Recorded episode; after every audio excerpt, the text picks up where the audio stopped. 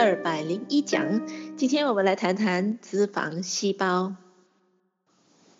有些成年人想要减轻体重、雕塑身材，但又非常的困难，心想好像连喝水、呼吸都会胖的，那到底怎么回事呢？其中一个原因呢，这个就要追追溯到他做小孩子的时候了。当我们的小孩很小的时候呢，做父母的千万不要一直往我们的小孩子喂食物，把他喂得胖胖的。在小的时候呢，真的是胖胖的，非常的可爱。不过呢，长大了呢，有可能就是身材那个体重呢就减不下来了。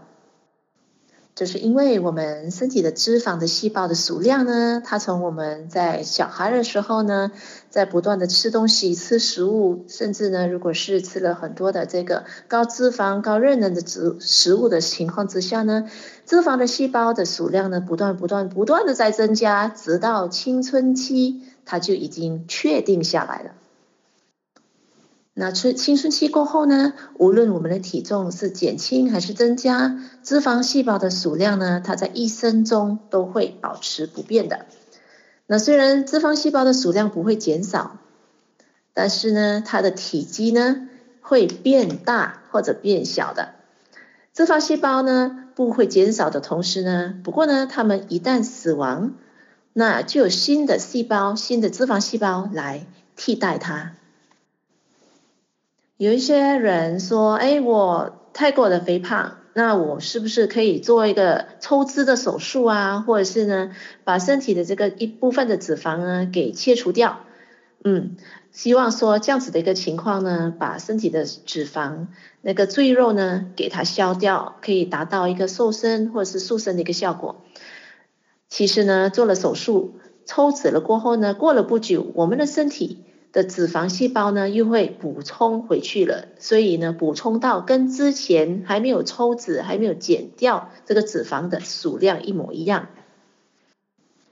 那为什么脂肪细胞的数量固定，人还是会变胖或是变瘦呢？其实啊，我们的脂肪细胞呢，它就像一个气球一样的，我们可以把它吹得大一点，也可以把它缩得小一点的。只要它的体积变小的情况之下，虽然脂肪细胞的这个数量在我们的身体是固定的，不过呢，我们的身材呢就会变得瘦小，我们的体重就会管理下来了。那顾名思义，想要脂肪细胞在体内变小的话呢，当然啦，我们体内要很好的消耗到脂肪，让我们的体内很好的把脂肪排泄出来的话呢。那我们的这个脂肪细胞的体积就会变小，那我们的体重就会减轻，身材就我可以管理下来了。那要怎么样把这个脂肪呢从我们的身体里面排出体外呢？您知道吗？脂肪不是靠消化道排出来的，而是靠我们的肺部以二氧化碳的形态排泄出来的。那另一部分呢，是通过我们的汗液以及尿液以水的形式呢排泄出来的。你没有听错哦，是通过我们的呼吸的时候，我们的二氧化碳排泄出来的。如果想减少身体十公斤的脂肪，那八点四公斤的脂肪呢，是从您的肺部里面排出，以二氧化碳的形式排出。那一点六公斤的呢，就会变成水的一个形式排泄出来。所以今天呢，我们只要让身体有效的燃烧脂肪的话呢，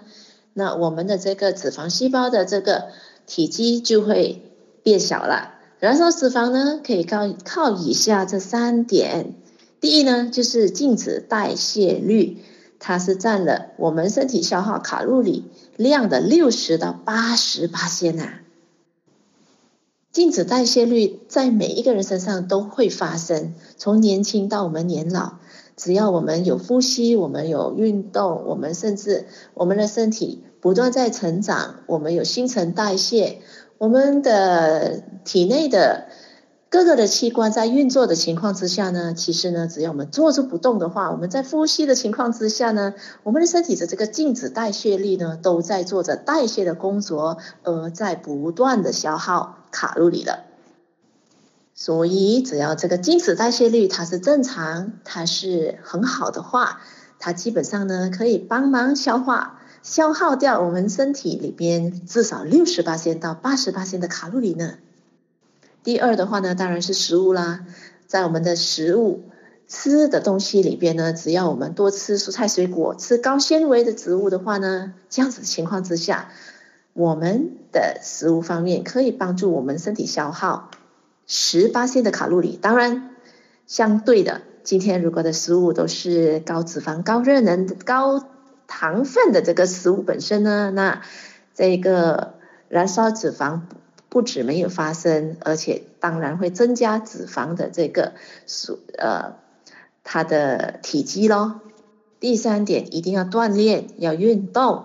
那足够的锻炼运动的话呢，它可以帮忙我们身体消耗至少二十八线的这个卡路里了。既然我们谈到静止代谢率的话呢，它是一个最关键的帮助我们可以去控制体重，那我们就来谈一谈。年纪越大的呢，我们的静止代谢功能当然会变慢咯。二十岁的年纪的话呢，比如说我们的皮肤，皮肤细胞二十八天就会更新一次。那今年如果是六十岁的话呢，有可能呢，皮肤的这个代谢的呃这个率啊，就是两三个月才更新一次啦。所以呢，当年纪大的时候呢，我们所消耗的热量就越来越少，因为我们的静止代谢率会越来越慢吧。所以意思就是说，当我们年纪越大的时候呢，我们的运动量不可以减少，反而要比年轻的时候还要增加。不过呢，吃的那个饭的分量，我们食物的分量呢，可要比年轻的时候那个分量要减少咯，因为我们的代谢的功能变慢了。那就有一个迷思啊，有时候我听一些人说，哎，你年轻的时候哦，不要锻炼，不要运动的那么的积积极，不然的话，年轻的时候有肌肉，不过呢，年老的时候呢，那个肌肉会变脂肪的。那这个是真的吗？不是的，不是的，肌肉不会变脂肪，脂肪也不会变肌肉的，所以放心。反而呢，如果我们要提升静止代谢率的话呢，我们一定要运动，我们一定要锻炼，因为呢，在锻炼，尤其是我们要做阻力的训练、重力的训练，它可以增加我们的肌肉，从而减少脂肪。据研究显示的话呢，每周三次做阻力的训练，连续十六周的话呢，我们的静止代谢率呢可以提升八八先。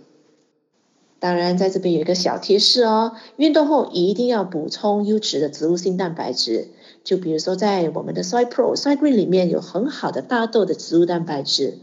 它能够帮助我们在运动后构造更完美的肌肉了。尤其是如果我们是比较长辈，或者是有年纪了，我们要减少肌少症。我们一定要锻炼运动，同时呢，补充足够的植物完整性的蛋白质。这样子情况之下呢，我们不止可以塑造更完美的肌肉，更可以提升我们的静止代谢率了。